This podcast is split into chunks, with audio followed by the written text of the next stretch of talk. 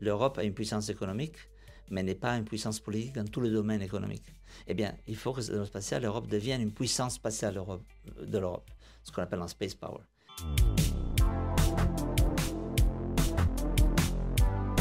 Space Avocat. Space Avocat. Le podcast. The podcast. Bonjour à tous et bienvenue à ce nouvel épisode vidéo du podcast de Space Avocat. Et aujourd'hui, j'ai le grand honneur et le privilège d'être en compagnie de Marco Ferrazzani. Marco, bonjour. Bonjour Noma et bienvenue à mon bureau au siège de l'Agence spatiale européenne à Paris. D'accord. Alors c'est le siège encore temporaire parce que je crois comprendre que vous allez bientôt déménager vers le ancien nouveau siège. Encore quelques mois et on ira, retournera à notre siège historique, rue Marionikis. Le bâtiment est refait complètement, ce sera très très beau et je vous inviterai tous à visiter notre euh, siège historique. Eh bien, écoute, je te remercie beaucoup. L'invitation est prise. Alors, comme tu sais, ce podcast a pour ambition de parler du spatial. Et naturellement, l'Agence spatiale européenne, à tout le moins en Europe et en France, bah, vous êtes une référence absolue. Donc, encore une fois, merci de m'accueillir aujourd'hui pour parler de ces grands sujets, surtout que l'actualité, et on va le voir tout à l'heure, tu as la gentillesse de nous expliquer un peu ce qui s'est passé, notamment euh, après cette conférence ministérielle. Il y a de belles choses qui vont se, se passer pour l'Europe spatiale. Mais avant toute chose, comme tu le sais, nous avons une tradition dans ce podcast, et c'est d'abord de s'intéresser à l'invité. Alors, en quelques mots, quel est ton parcours? Je suis un juriste euh, euh, italien. J'étais avocat en Italie. J'ai fait mes études de droit en Italie et passé le barreau. Ma vocation première étant le droit international européen, j'ai travaillé dans des cabinets italiens avec clientèle internationale, mais ce n'était pas suffisant. Travailler à Milan en cabinet d'affaires, c'était une partie de mon aventure. Et donc, dès qu'il y a eu l'occasion, j'ai fait des expériences à l'étranger, études aux États-Unis ou expériences à l'Union européenne. Et un jour, j'ai trouvé une opportunité de participer à une sélection pour le service juridique de l'Agence spatiale européenne à Paris. Magnifique. Euh, c'était une vraie réalisation euh, d'un rêve de juriste international, d'un vrai euh, travail entre les pays. Et l'ESA est vraiment l'expression de la coopération entre les pays. C'est le vrai droit international. Et en plus, dans un domaine de haute technologie comme l'espace, qui est toujours un défi. Et dès les premières années de mon arrivée au service juridique, j'ai trouvé passionnant l'application du droit euh, à la technologie, aux grandes aventures, aux grandes ambitions qu'ensemble on peut avoir en Europe.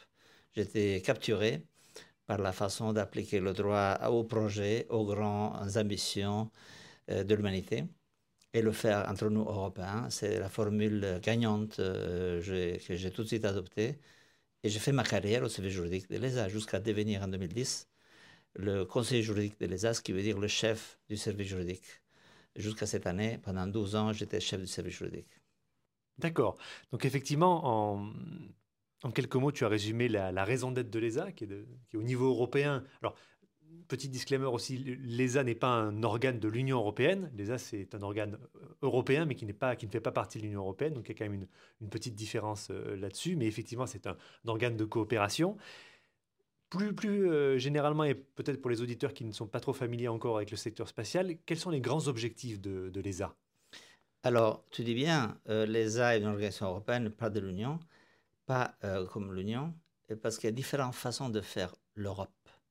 Il y a l'Europe de la convergence, de l'intégration européenne qui s'appelle l'Union européenne, et a son forte histoire et objectifs politiques. Il y a l'Europe de la science, de la technologie, il y a l'Europe de l'espace qui, depuis le début de la course à l'espace des années 60-70, s'est fait avec un modèle intergouvernemental, c'est-à-dire coopération entre les États, entre les nations, à des fins pacifiques. C'est le but euh, même de la création de l'ESA en 1975 avec sa convention, c'était d'approcher les programmes nationaux et les investissements des pays européens, ceux qui ont bien voulu le faire. Voilà pourquôt nous avons beaucoup d'États membres, aujourd'hui 22, qui ne sont pas exactement tous les mêmes de l'Union européenne, parce que c'est un projet à part, beaucoup plus euh, tôt que l'intégration européenne, beaucoup plus profond dans le spatial, parce que les programmes européens sont la base de toutes nos activités, de toutes nos industries, et beaucoup euh, plus spécialisés, avec certaines règles spécialisées, certaines règles de financement et d'approvisionnement et de travail technique qui sont typiques du spatial, qui sont le résultat de 50 ans de ce qu'on appelle la coopération spatiale européenne et que les a, su euh, définir, approfondir avec la volonté et les décisions à chaque fois ensemble des États membres. Euh, ce qui est un système tout à fait original et particulier qui continue, et on en parlera, qui a prouvé fait ses preuves. C'est une formule très originale, unique, qui a fait ses preuves encore la semaine dernière. Alors justement, tu parles de la semaine dernière. La semaine dernière, il s'est tenu cette fameuse conférence ministérielle. Qu'est-ce que tu peux euh, nous en dire? Qu'est-ce que tu as retenu euh, comme temps fort euh, de, cette, de cette réunion extrêmement importante pour l'ESA Alors, sur le mot d'abord, ce qu'on appelle en jargon conférence ministérielle, juridiquement en réalité, est un conseil des ministres des pays membres ESA, donc conseil de l'ESA réuni au niveau ministériel. Ceci est prévu déjà dans la Convention, c'est une institution, c'est prévu dès la création de l'ESA en 1975. On a eu plusieurs, on a eu toute une série. Pour moi, personnellement, c'était même, le, j'ai compté le 13e Conseil des ministres ESA depuis mon arrivée à l'ESA il y a plus de 30 ans. Euh, j'en ai vu plusieurs. J'ai vu des conseils euh, très animés, parfois des crises. Le moment où on a intégré les programmes européens de l'avion européen Hermès, le moment où on a approuvé la participation à la station spatiale, ou les nouveaux projets d'observation de la Terre, ou les nouveaux fusées euh, Ariane 5, Ariane 6, Vega. Donc, c'est le moment du sommet européen du spatial.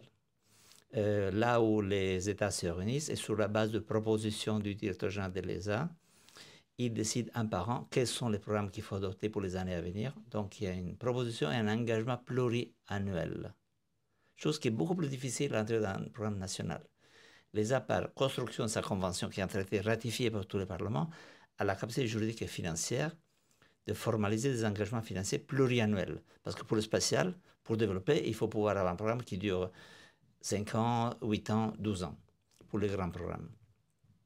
Et donc, même si à l'intérieur des programmes nationaux et les parlements nationaux ont des budgets annuels, l'ESA a cette capacité juridique d'engagement pluriannuel.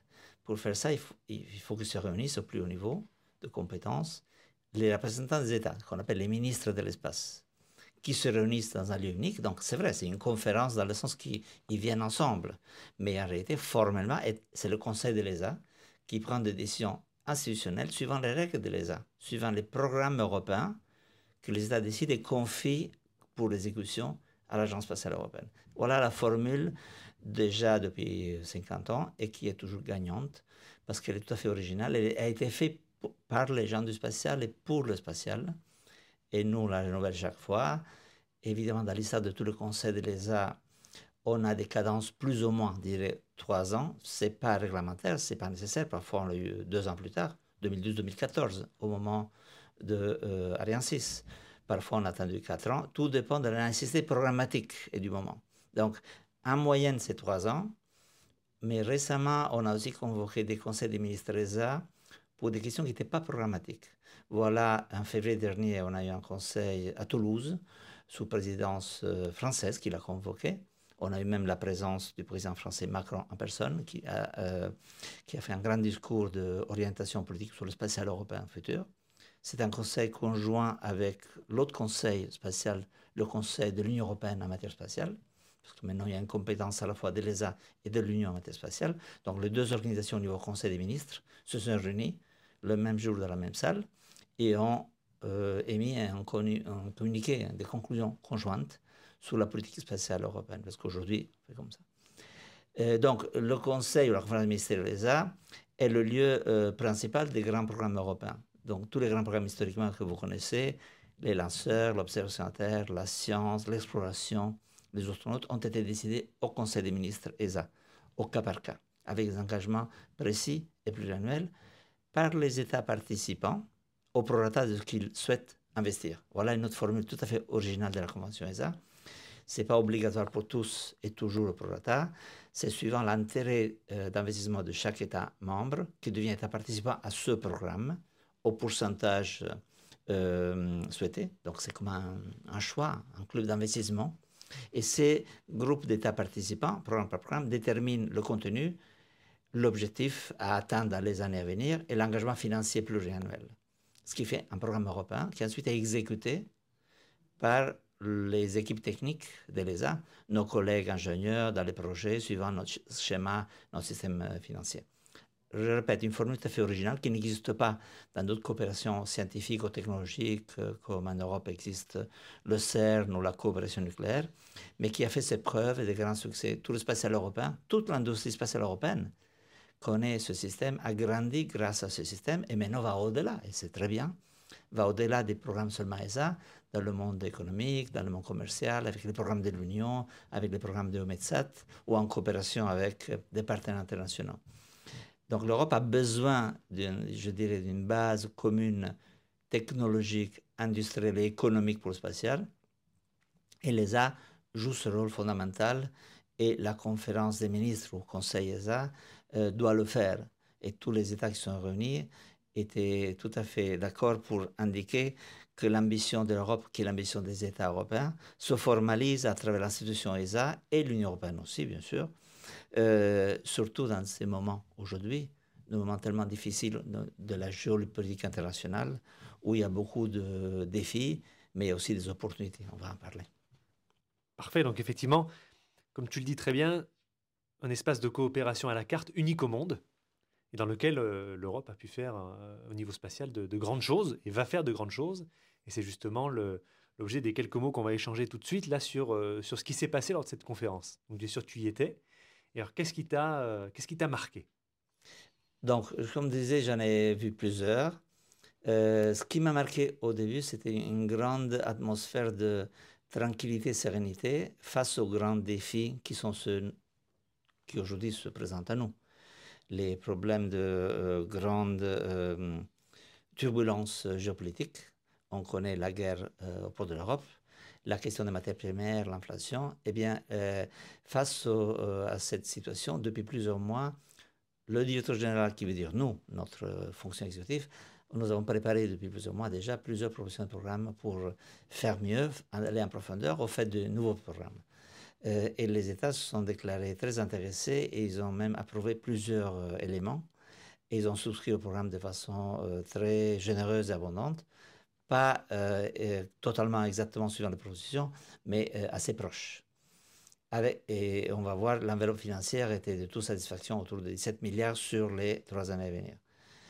mais avec ça aussi, il y a une décision de caractère politique général, en réaffirmant, et ça c'est explicite dans la résolution des ministres qui est disponible sur le site ESA. Vous pouvez tous aller voir sur le site ESA Inde et la télécharger en intégral le texte de la, des résolutions, en réaffirmant que l'Europe a besoin, à côté de l'Union européenne, aussi de la coopération intergouvernementale, où les États déterminent les priorités et décisions de programme, que l'ESA est un instrument toujours valable pour ses capacités technologiques et scientifiques, et que euh, les États doivent reconnaître que le spatial est devenu maintenant euh, d'une importance grandissante dans le quotidien économique et social de nos citoyens, dans les défis de la modernité économique, et dans le fil aussi de, de nouvelles économies spatiales, ce qu'on appelle en jargon le New Space.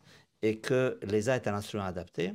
Et d'ailleurs, de nouvelles propositions aussi d'adapter les mécanismes ESA à cette nouvelle réalité économique du spatial ont été prises avec la création de nouveaux programmes comme euh, Scale Up pour faire grandir les petites startups européennes dans tous les pays européens, euh, pour les financer, pour les accompagner vers le monde économique, pour faire en sorte qu'ils travaillent pour les uns, mais aussi pour d'autres acteurs économiques, des clients internationaux, euh, pour faire en sorte que notre système euh, d'approvisionnement des contrats ou même de prêts intellectuels soit de plus en plus favorable au climat d'investisseurs, donc attirer aussi, créer des conditions pour qu'on attire des investisseurs de nos pays européens ou même dehors d'Europe qui viennent. J'étais euh, récemment, il y a quelques mois aux États-Unis, dans des grands congrès, et je vois pour la première fois un intérêt grandissant des entrepreneurs, même sociétés économiques, spatiales américaines, à venir en Europe, investir en Europe. Parce qu'ils reconnaissent qu'en Europe, on a un savoir-faire, on a des équipes, on a des programmes, on a même une façon de faire euh, assez ouverte qui n'existe pas aux États-Unis le marché spatial américain est interne est énorme, mais l'Europe a des formules et des nouveautés euh, complètement assez intéressantes. Mais pour venir directement plus aux euh, résultats euh, du conseil ministériel, ce que je peux vous montrer, ça c'est une présentation qui a été donnée à la presse le soir même de dernier jour et mhm. qui est disponible pour tous. Encore une fois, vous pouvez la retrouver sur les sites ESA et les télécharger, ce qu'on appelle les souscriptions financières, c'est les contributions financières que les États ont engagées en 2022 vers euh, l'ESA et vers le programme ESA par rapport aux propositions. Et sont tous ces États que vous trouvez ici, tous les drapeaux qui sont les 22 États membres, plus les 4 États associés, plus le Canada. Euh, donc ça fait 22 plus 5, on fait 27, comme le numéro magique des 27 membres de l'Union européenne, mais sont, comme le ministre-président euh, Bruno Le Maire qui a dit, nous, les 27 du spatial, c'est pas exactement le même, parce que vous savez qu'à l'ESA, nous avons euh, trois États qui ne sont pas membres de l'Union, Suisse, Norvège et Grande-Bretagne, mais ce sont trois États qui ont une tradition de sciences, de technologie et même une volonté d'investir, qui apportent à l'ESA des contributions. Nous avons la possibilité de faire investir le gouvernement du Canada, qui n'est pas membre européen, qui ne sera pas membre de l'ESA, mais a le droit d'investir de façon euh, proportionnelle au programme européen. Donc l'ESA, en plus, ajoute même des dollars canadiens qui viennent en Europe pour développer la technologie en plus de ce que font nos États. Parce que c'est un système intergouvernemental ouvert et qui accepte de façon inclusive les différents investisseurs qui définissent ensemble et partagent les résultats. Donc, ce qui est important, c'est regarder les résultats euh, des souscriptions en total. Et comme vous voyez ici, le total avoisine les 17 milliards d'euros sur les trois ans à venir. Ça, c'est le total de toutes les activités. Et si on regarde la distribution, je répète ça, vous pouvez le, télécharger. Euh, vous voyez une distribution assez intéressante entre la palette des différents programmes proposés. Et pour la première fois de l'histoire de l'ESA, on a trois grandes familles de programmes qu'on appelle l'exploration robotique, environ 2,7 milliards. Le transport spatial, c'est les lanceurs, hein, Ariane, Vega et les nouveaux, et l'observation de la Terre. Les trois sont environ à égalité. Je, me permets de t'attendre juste une petite seconde, mais je vois également exploration robotique, mais aussi humaine. On pourra peut-être en parler tout à l'heure. Exactement, exactement. Parce que l'idée de l'ESA est que euh, euh, l'Europe, l'ambition de l'Europe, c'est de devenir une puissance spatiale à égalité d'ambition avec les grandes puissances historiques. On a connu la, la, euh, la course à l'espace entre les États-Unis et la Russie soviétique de l'époque. Aujourd'hui, la Chine, l'Inde, l'Europe veut faire sa part comme puissance spatiale. Mais ce qui nous manque encore, certains éléments euh, de compétences spatiales complètes, manquent encore à l'Europe. L'ESA a une palette complète dans tous les programmes, tous les domaines.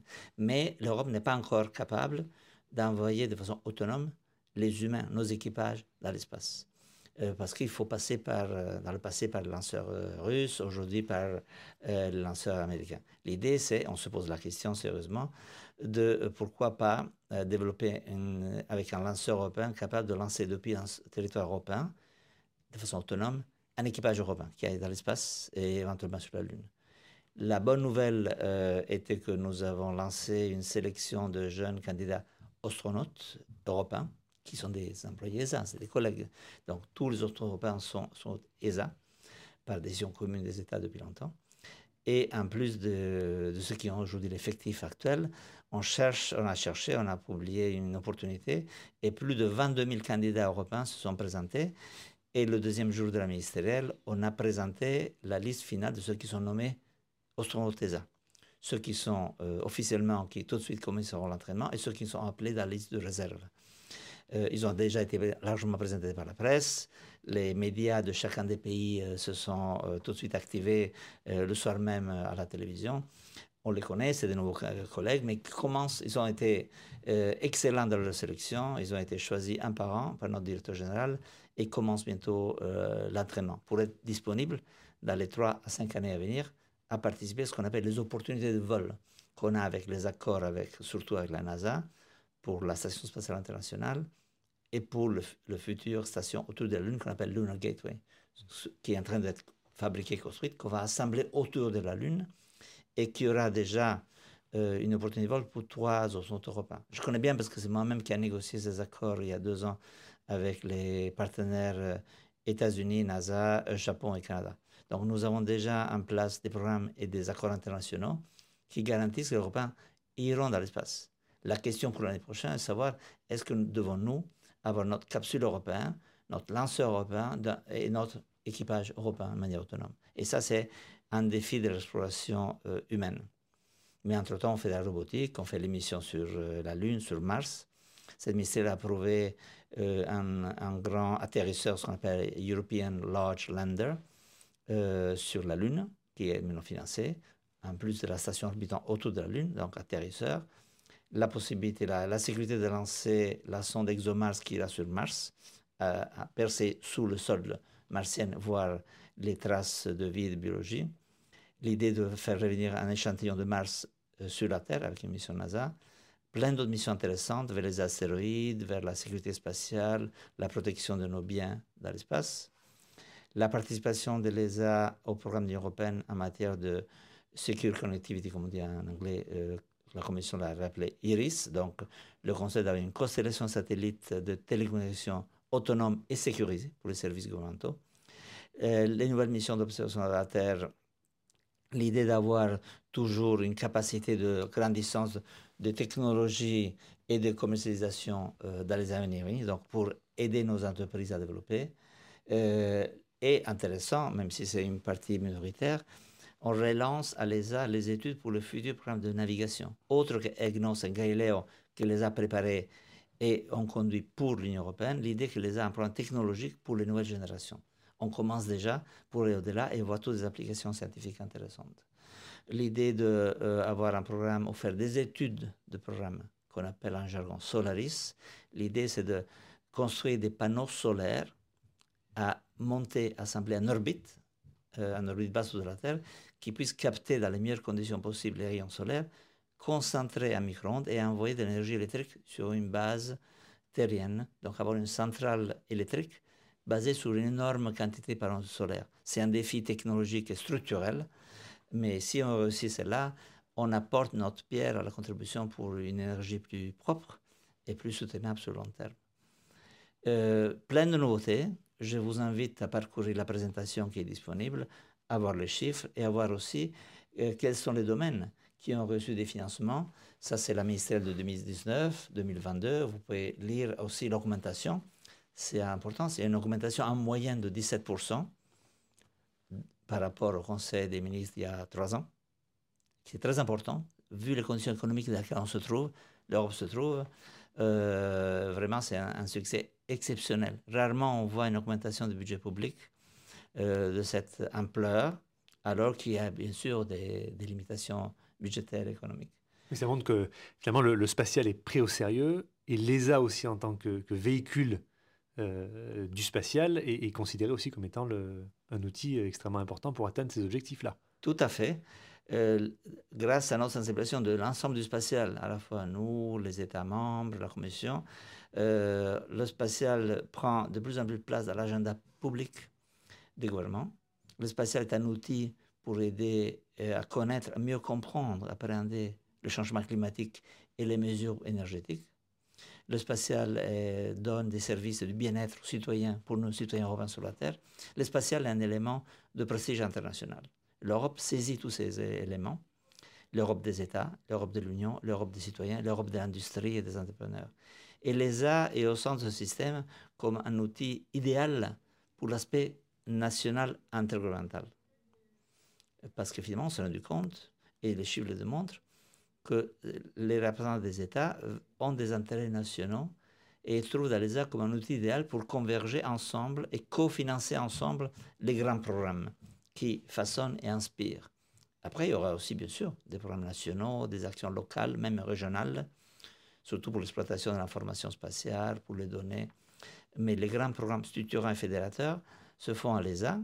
Et après, l'ESA le fait aussi pour le compte de l'Union européenne. Je disais EGNOS, Galileo, Copernicus, que l'ESA a initié, a développé, et volontairement, on l'a transféré euh, en tant que financement et gestion de l'Union européenne qui fait appel encore aux, équipes techniques de l'ESA pour la gestion contractuelle, pour la gestion technique et industrielle. Et ça, c'est un savoir-faire unique que les, a développé, que les États ont développé à l'ESA et qui continuent à, alimenter, à s'en servir. Donc, euh, je dirais, c'est un bijou technologique et de gestion que l'Europe a développé depuis 50 ans, qui est regardé avec beaucoup d'admiration de la part des autres régions du monde.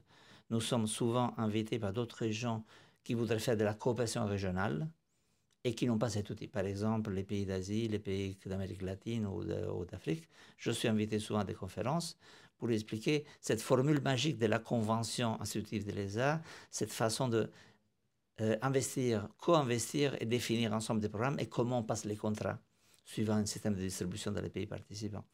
Bien, ces pays voudraient bien avoir cet, cet outil qu'ils n'ont pas. Ils cherchent même à le copier, à le, à le suivre. Évidemment, en Europe, euh, chaque histoire est tout à fait originale. L'Europe s'est trouvée aussi dans les années 70 et 80 dans une période de convergence de politique publique, une convergence de compétences, un climat favorable au programme européen. Nous alimentons ça. C'est notre raison d'être d'alimenter cette idée et de faire en Europe, ensemble, des choses qu'un État seul ne pourra pas faire et n'arrive pas à faire. Sur la base de ce constat qu'effectivement l'ESA est cette, euh, comme, tu l'as très bien dit, hein, ce bijou d'intégration, en tout cas de coopération, l'Europe spatiale, elle est confrontée à, une réalité qui peut être euh, difficile. Il y a- énormément de concurrence, comme tu l'as dit, de, grands pôles, des pôles qui sont déjà présents depuis longtemps, puis des pôles émergents, notamment en Asie. On voit euh, au sortir de la, ministérielle qu'il y, a une, euh, y a toujours une confirmation de l'intérêt des États membres pour les- l'ESA, pour l'Europe spatiale, et même une augmentation des moyens qui sont dédiés. Pour toi, quels sont les grands enjeux justement de, cette Europe spatiale? D'abord, c'est le fait que l'Europe doit, euh, et par Europe j'entends l'ensemble des programmes des États, de l'ESA et de l'Union européenne. Je dis toujours, il y a trois niveaux possibles dans lesquels l'Europe peut faire du spatial. Un État, un programme national, il y en a. Les programmes des États entre eux, ensemble, à l'ESA ou à EUMETSAT. Et après, l'Union européenne, qui est une autre chose, qui est séparée des États, qui a sa propre autonomie, identité d'intégration européenne. L'ensemble de ces trois niveaux, ensemble, constitue ce qu'on appelle la capacité technologique et économique d'une puissance. L'Europe a une puissance économique, mais n'est pas une puissance politique dans tous les domaines économiques. Eh bien, il faut que dans spatial, l'Europe devienne une puissance spatiale de l'Europe, ce qu'on appelle un space power. On n'a pas encore tous les ingrédients. Je mentionnais les, volabilités, l'au- l'autonomie de certaines composantes, le programme de, euh, hum, connectivité protégée communautaire. L'Europe doit compléter cette palette pour, être une vraie grande puissance spatiale et l'utiliser aussi pour peser dans les conférences internationales en matière de climat, en matière politique, en matière de commerce international. Donc ça, à mon avis, c'est le premier objectif, compléter cette capacité de puissance spatiale européenne et après la mettre à service des Européens. Donc sans, prévaloir dans les grandes questions internationales. Et ce qui va être un engrais qui va aider à ce qu'on appelle la puissance politique européenne. Il faut que les États le veulent et le, réalisent dans leur action coordonnée, qui n'est pas encore parfaitement coordonnée entre beaucoup d'États. On le voit dans des situations de tension internationale. Ça, c'est un grand politique, je un grand objectif géostratégique. Et après, il y a bien sûr euh, l'objectif économique, avec beaucoup moins de financement, et vous le voyez là, beaucoup moins de financement public, parce que ceci est seulement une fraction de ce que la NASA peut faire, ou que le département de la défense américain peut faire, avec une fraction de ça, être beaucoup plus efficace. Et l'Europe, avec ses programmes euh, scientifiques ou de participation, par exemple, au programme américain de Orion, où l'Europe construit, les a construits la base, le module de la capsule, on arrive à avoir des éléments très qualifiants d'excellence technologique sur lesquels même les Américains se basent pour le programme spatial américain. Donc, euh, améliorer notre efficacité, notre capacité de tirer le maximum du profit d'un budget, somme toute, euh, limité par rapport à aux moyens de ce qu'on voit aux États-Unis ou qu'on voit venir dans d'autres puissances comme la Chine et l'Inde. Donc, cet élément d'efficacité et de spécialisation est vraiment une caractéristique du spatial européen qu'on cherche à développer et entretenir. Et euh, finalement, l'aspect euh, social humain, faire rentrer le spatial dans tous les foyers, dans toutes les maisons, euh, que le spatial soit un, un, un stimule aussi pour les nouvelles générations, pour les fasse rêver, imaginer euh, du- d'un monde moderne, propre, et avec la technologie euh, au service euh, des citoyens, non pas une technologie hostile ou distante, mais qui soit utilisée au quotidien par les familles, par les jeunes générations. Le spatial est toujours source d'inspiration. Je le vois, les jeunes générations qui rêvent, qui regardent la Lune, qui regardent nos astronautes. Eh bien, le spatial est aussi une excuse pour attirer vers les études de sciences, technologies et mathématiques les jeunes générations euh, qui n'imaginent pas que ce soit utile. Eh bien, on a besoin d'une Europe technologique avec une connaissance scientifique et technologique euh, qui tire vers le haut euh, notre savoir-faire. Le spatial est une source d'inspiration pour les nouvelles générations. C'est vraiment toujours très intéressant de voir la, la criticité du spatial, à la fois pour le secteur en lui-même, mais aussi pour toutes les autres réalités que ça recouvre. À la fois, tu l'as très bien dit, l'autonomie stratégique d'un continent, mais aussi le renouvellement des générations dans un continent et, le leadership technologique de ce, même continent. Donc c'est toujours très intéressant et fascinant de voir à quel point notre industrie, elle est là pour elle-même, mais elle est surtout là pour, euh, les autres et pour, les autres secteurs qu'elle sert, et puis aussi plus généralement pour la société. C'est notre, notre formule très, très européenne. Savoir euh, travailler en coopération entre États différents qui ont des origines historiques différentes, même travailler entre nous Européens, vu l'histoire de l'Europe, et en plus porter cet élément de partage et d'inclusion. Inclusion des pays, inclusion des capacités technologiques, inclusion des générations. Et je dirais, l'Europe fait ça avec sa façon de faire, à la mode européenne. Euh, que vous ne trouvez pas exactement pareil dans le programme spatial des États-Unis ou de la Chine. Si l'on revient un peu au niveau, euh, au niveau juridique, alors parce que effectivement nous sommes tous les deux, tous les deux juristes, euh, on sait que l'environnement juridique international est un petit peu incertain maintenant, notamment avec nos traités euh, originaires qui sont en train de, vieillir. On sait que typiquement, bah, le traité de l'espace de 67 n'a pas vraiment prévu la, crise des débris spatiaux. On voit également à côté de ça le développement de, lois, nationales. Il y a aussi tout un droit souple qui est en train de se, mettre en place, qui, est parfois interagence ou entre États ou même dans les industriels. Bref, le socle originaire du droit spatial que sont les traités est concurrencé à l'heure actuelle. Au niveau de l'ESA, et toi en tant, spécifiquement en tant que, juriste pour l'ESA, Comment est-ce que tu, tu, appréhendes ce nouvel environnement? Comment est-ce que l'ESA travaille avec ce cadre international traditionnel que sont les traités Mais comment elle travaille aussi avec ces nouvelles normes qui sont en train d'arriver? Comment elle-même aussi peut euh, influer sur la création de nouvelles normes face à ces défis, face à ces défis environnementaux ou de coopération? Il est vrai que la base historique qu'on connaît tous, des traités euh, d'origine Nations Unies, années 60-70, est restée euh, tel qu'il était établi à cette époque, qui était une époque de pionniérisme et de grands défis entre grandes puissances. Ce qui, est, ce qui est arrivé euh, depuis surtout une dizaine d'années, c'est que ce cadre devait se, de se compléter avec des lois nationales. Donc je ne vois pas comme, une, euh, comme un abandon, mais c'est plutôt un élément qui complète les engagements internationaux. Donc il me semble que le cadre se complète au fur et à mesure, ce qui est bien. Aussi parce que le droit national euh, est celui qui est de plus directe application, parce que les acteurs regardent le droit national qui contient des principes à, mise en œuvre des engagements internationaux, mais qui contient aussi des, mesures euh, de caractère de sauvegarder l'environnement, sauvegarder l'intérêt citoyen, protéger les victimes d'éventuels dommages. Donc ça se complète, c'est très bien.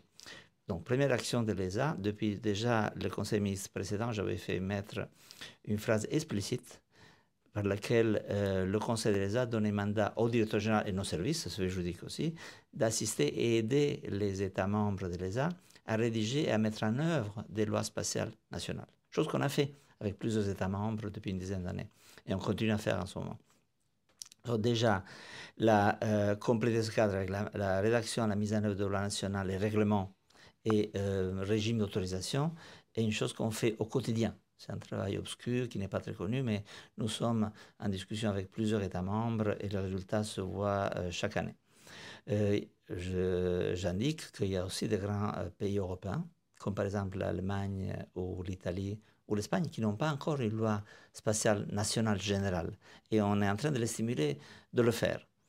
Euh, ensuite, pour ce qui regarde les grands défis comme les débris, les opérations d'orbite et les menaces, euh, l'ESA se veut un acteur exemplaire euh, d'un modèle de conduite moderne et exemplaire pour ce qu'on appelle l'environnement spatial, les opérations et les débris. Donc, nous adoptons les meilleures pratiques possibles déjà pour le programme ESA. Ceci est déjà acquis, donc les fameuses lignes directrices des Nations Unies et les différentes meilleures pratiques sont créés dans les années aux Nations Unies parce qu'on les a d'abord rédigés au niveau ESA, au niveau européen. On les a partagés entre agences spatiales des pays européens. Et ensuite, on a été promus aux Nations Unies. En fait, nous sommes, et nos collègues techniciens ingénieurs, nous sommes les promoteurs des meilleures pratiques techniques environnementales. On, on, cherche de façon soft, comme on dit, à les faire passer par des lignes directrices ou des instruments qui ne sont pas coercitifs au début, mais qui deviennent les meilleures pratiques les meilleurs standards. Et ensuite, euh, une fois qu'ils sont partagés au niveau international, européen, Nations Unies, à l'ESA même, on les rend obligatoires dans nos programmes. C'est-à-dire que tous les programmes ESA se conforment aux meilleurs standards de réduction des débris en orbite, de rentrée, des conditions euh, de décontamination euh, des différentes sources d'énergie. Et donc, pour nos programmes, ça devient obligatoire. Donc, tous les programmes que vous voyez financés remplissent ces standards, euh, diminuent les débris. Le directeur général a récemment annoncé l'objectif d'arriver à une politique de euh, zéro euh, déchet, zéro débris. C'est-à-dire qu'on, pour chaque nouvelle mission qu'on va construire à partir de maintenant, on fait en sorte qu'on ne laissera plus rien en orbite. On va rentrer tous les éléments. Évidemment, il y a un coût. Il y a d'abord une capacité technique de comment le concevoir, le construire. Il y a un coût aussi pour la mission, euh, avec l'idée qu'on devient vertueux et on devient modèle pour nous-mêmes, pour nos États membres et pour la communauté internationale. Ceci donne une grande crédibilité, je peux vous dire, quand on va aux réunions des Nations Unies à Vienne, au niveau mondial, l'ESA est toujours euh, vu et admiré comme un modèle vertueux de euh, ce qu'on appelle comportement responsable dans l'espace, ce qu'on appelle la, la, durabilité à long terme des activités spatiales, qui nous apportent du bien à la Terre, qui nous apportent des services et qui ne compromettent pas à long terme l'environnement de l'espace, qui est si précieux pour nous, qui est si précieux pour les futures générations, pour continuer à avoir des communications, de la précision météorologique, de la veille sur l'environnement. Donc on tient beaucoup à toutes ces valeurs, valeurs à la mode parce qu'ils sont environnementales, sont verts, mais dans lesquelles on croit vraiment et on les réalise euh, au fur et à mesure. Et alors, pe- petit sujet euh, un peu annexe, mais qui est quand même très intéressant parce que c'est en train de, de prendre en Europe. On a vu récemment la signature des accords Artemis, notamment par la France. L'Italie est aussi euh, signataire. D'un point de vue de l'ESA, comment est-ce que vous percevez ces, euh, ces accords? Alors bien évidemment, ils s'insèrent, eux, dans un programme de coopération beaucoup plus large vers la Lune, mais ils sont aussi un, un instrument juridique un peu inattendu, en tout cas Ouais. particulier. Comment est-ce que vous, vous le, Alors voilà, vous le voyez? voilà la mission euh, lunaire, ce qu'on appelle le Lunar Gateway, c'est la station orbitante, dans laquelle trois modules de ce que vous voyez ici seront construits en Europe par des programmes ESA. Et à l'époque, on avait conclu un accord avec les États-Unis, Canada et Japon, et Europe, représentés par l'ESA, euh, à l'idée de construire ça. Et ce qui est le premier embryon du programme Artemis. Maintenant, on a eu le lancement de la grande fusée SLS à bord Orion avec, vous avez le logo ESA dans la capsule, parce que la moitié est construite par l'ESA, la moitié euh, États-Unis. Donc, nous sommes euh, pleinement partie prenante du programme Artemis. D'abord, il faut noter que c'est la première fois dans l'histoire du programme spatial américain, la première fois dans l'histoire, où les États-Unis fondent une partie de leurs euh, éléments essentiels sur un partenaire non américain. C'est l'Europe qui fournit un élément essentiel de la capsule Orion qui portera un équipage de quatre autour et sur la Lune. Donc, euh, on est accepté avec la même dignité que les grands contractants de l'industrie spatiale américaine, qui est vraiment une fierté.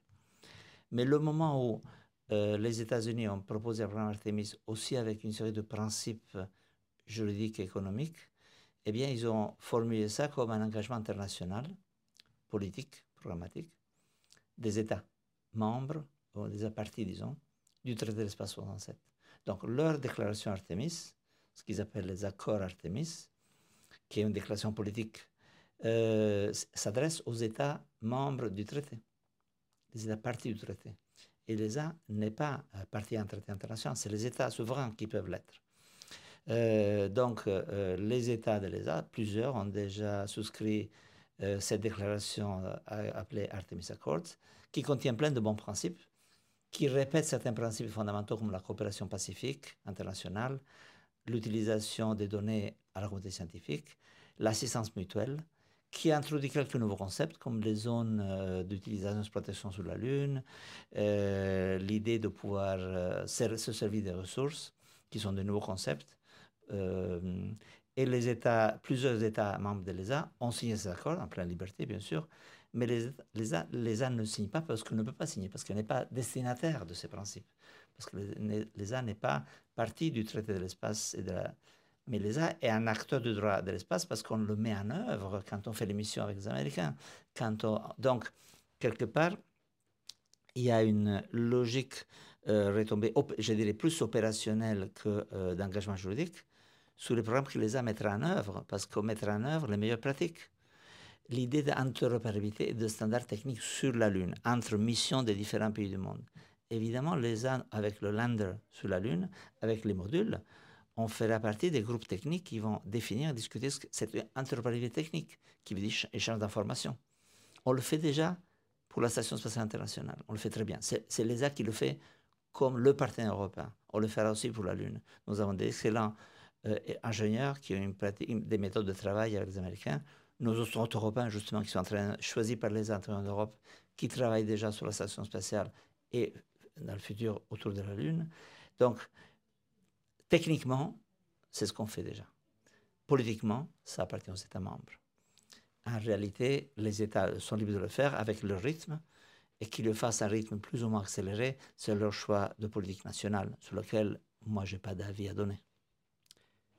Pour terminer cet entretien, parce que le temps passe très vite et tu as un agenda très chargé, on veut parler, enfin, il serait bien de parler d'acteurs qui viennent d'arriver, entre guillemets, dans le secteur, ou en tout cas qui, qui sont en expansion depuis la, dernière décennie. C'est bien sûr le New Space. Je sais que beaucoup écoutent ce podcast. Et euh, quelle est la, position de l'ESA face à cette, ce nouveau segment de l'industrie? Quelle est la position de l'ESA face à ces acteurs qui sont assez différents de ce que des acteurs traditionnels du legacy. Comment est-ce que vous travaillez avec ce New Space? Tu parlais tout à l'heure du mot d'inclusion. Comment justement est-ce que vous favorisez cette inclusion de ces acteurs euh, extrêmement importants euh, du spatial que sont les acteurs du New Space? Bonne question. Et une question sur laquelle les a déjà commencé à travailler. Et avec les nouvelles souscriptions financières au programme, on le fera davantage. Euh, d'abord, l'ESA a développé depuis des années, avec les États membres, un réseau de ce qu'on appelle incubateurs euh, d'affaires spatiales, Business Incubator Center, dans nos pays européens. Euh, on alimente, avec nos programmes, on alimente ce réseau qui permet à chaque pays membre d'avoir un centre d'incubation pour créer des nouvelles startups qui sortent de la recherche, des universités, des instituts, de jeunes pousses partout, et qui trouvent dans les euh, dans l'incubateur euh, financé par l'ESA, le premier moyen de se faire expliquer comment la technologie est importante, est-ce que c'est un secteur porteur? Nos ingénieurs ESA aident et conseillent ces jeunes startups. Et on a même un programme d'assistance euh, juridique et financière pour voir leur business plan et donner des conseils de comment créer une société, comment protéger la, les découvertes, la propriété intellectuelle, les brevets éventuellement. Donc ça, c'est ce qu'on fait au niveau local, avec toute attention et protection évidemment de chaque idée originale, euh, les accompagner. Et ça, ça fonctionne déjà très bien. Notre réseau des pays européens de BIC a déjà aidé la création d'environ 1000 startups spatiales dans tous nos pays européens. On va continuer à le faire. Et avec le nouveau programme Scale Up, on va ajouter à ça une, une action de, pour accompagner à la, la créativité et à l'investissement de flux financiers qui viennent d'en dehors du spatial, du non spatial, des communautés d'investisseurs, qui existe. Il y a une capacité euh, d'investissement privé, même en Europe, qui est bien moindre du marché financier des États-Unis, mais qui existe et on doit convaincre. Et les investisseurs institutionnels, même les grandes banques internationales ou même les venture capitalists, comme on dit, trouvent dans la présence de l'ESA un élément qui rassure et qui euh, indique euh, la qualité et la bonté technologique que l'investisseur financier ne sait pas juger. Donc l'ESA joue un rôle de garantie technologique et programmatique du résultat des programmes ESA en soi-même et des nouvelles euh, idées technologiques. Après, c'est chaque investisseur et chaque startup qui vont se définir à quelles conditions, avec quel horizon, quelle forme sociale d'investissement. Mais euh, l'ESA a déjà été euh, appelé par la Banque européenne d'investissement, le Fonds européen, à, être, à donner un avis technique, purement technique et pas d'investissement, sur la qualité euh, des projets qui sont présentés avant que la Banque européenne donne du financement euh, du budget de l'Union européenne, qui euh, passe par l'avis technique et donc par l'aide de nos équipes techniques, qui évidemment coûtent. Notre financement, c'est aussi pour faire grandir nos équipes techniques et donner des avis aux institutionnels pour grandir, faire en sorte qu'en Europe, on ait une base, pas seulement technologique, mais aussi économique et financière d'investissement, où les nouveaux startups peuvent s'adresser. Et on se rend compte à la fin que quand l'idée est bonne, quand la technologie est intéressante, quand elle est bien euh, euh, pensée et protégée avec des brevets comme il faut, l'argent arrive. Il n'y a, pas un manque de financement. Différents rounds qu'on utilise à la finance euh, se réalisent évidemment, pas tous les startups vont avoir le même degré de croissance et de succès, mais c'est possible. Et donc, il y a une toute nouvelle perspective en Europe, à la fois par les États, mais aussi par les États membres. Je sais qu'en France, il y a un excellent programme euh, géré par le CNES et la Banque d'investissement euh, pour euh, développer ces capacités qui n'existaient pas il y a, voilà, il y a cinq ans. Donc, c'est un nouveau monde qui s'ouvre aux, aux entreprises du spatial. Écoute, il ne me reste plus qu'à te remercier pour cet entretien très riche. Merci encore d'avoir répondu à toutes ces questions et puis de nous avoir éclairé sur ce qui s'est passé notamment à cet événement majeur qui est la, qui est la ministérielle. Encore une fois, un grand merci puis bien sûr, à très bientôt Marco. Merci à toi et un bonjour à tous les auditeurs et bonne chance, bon vent euh, à Space Merci beaucoup. Merci. Si vous souhaitez obtenir de plus amples informations sur ce programme ou si vous avez besoin de services juridiques, vous pouvez contacter le Dr Numa Isnar par courriel à l'adresse contact@numaisnar.com. If you want more information about this program or need legal services, you can contact Dr. Numa Isnard via email at contact at numaisnard.com.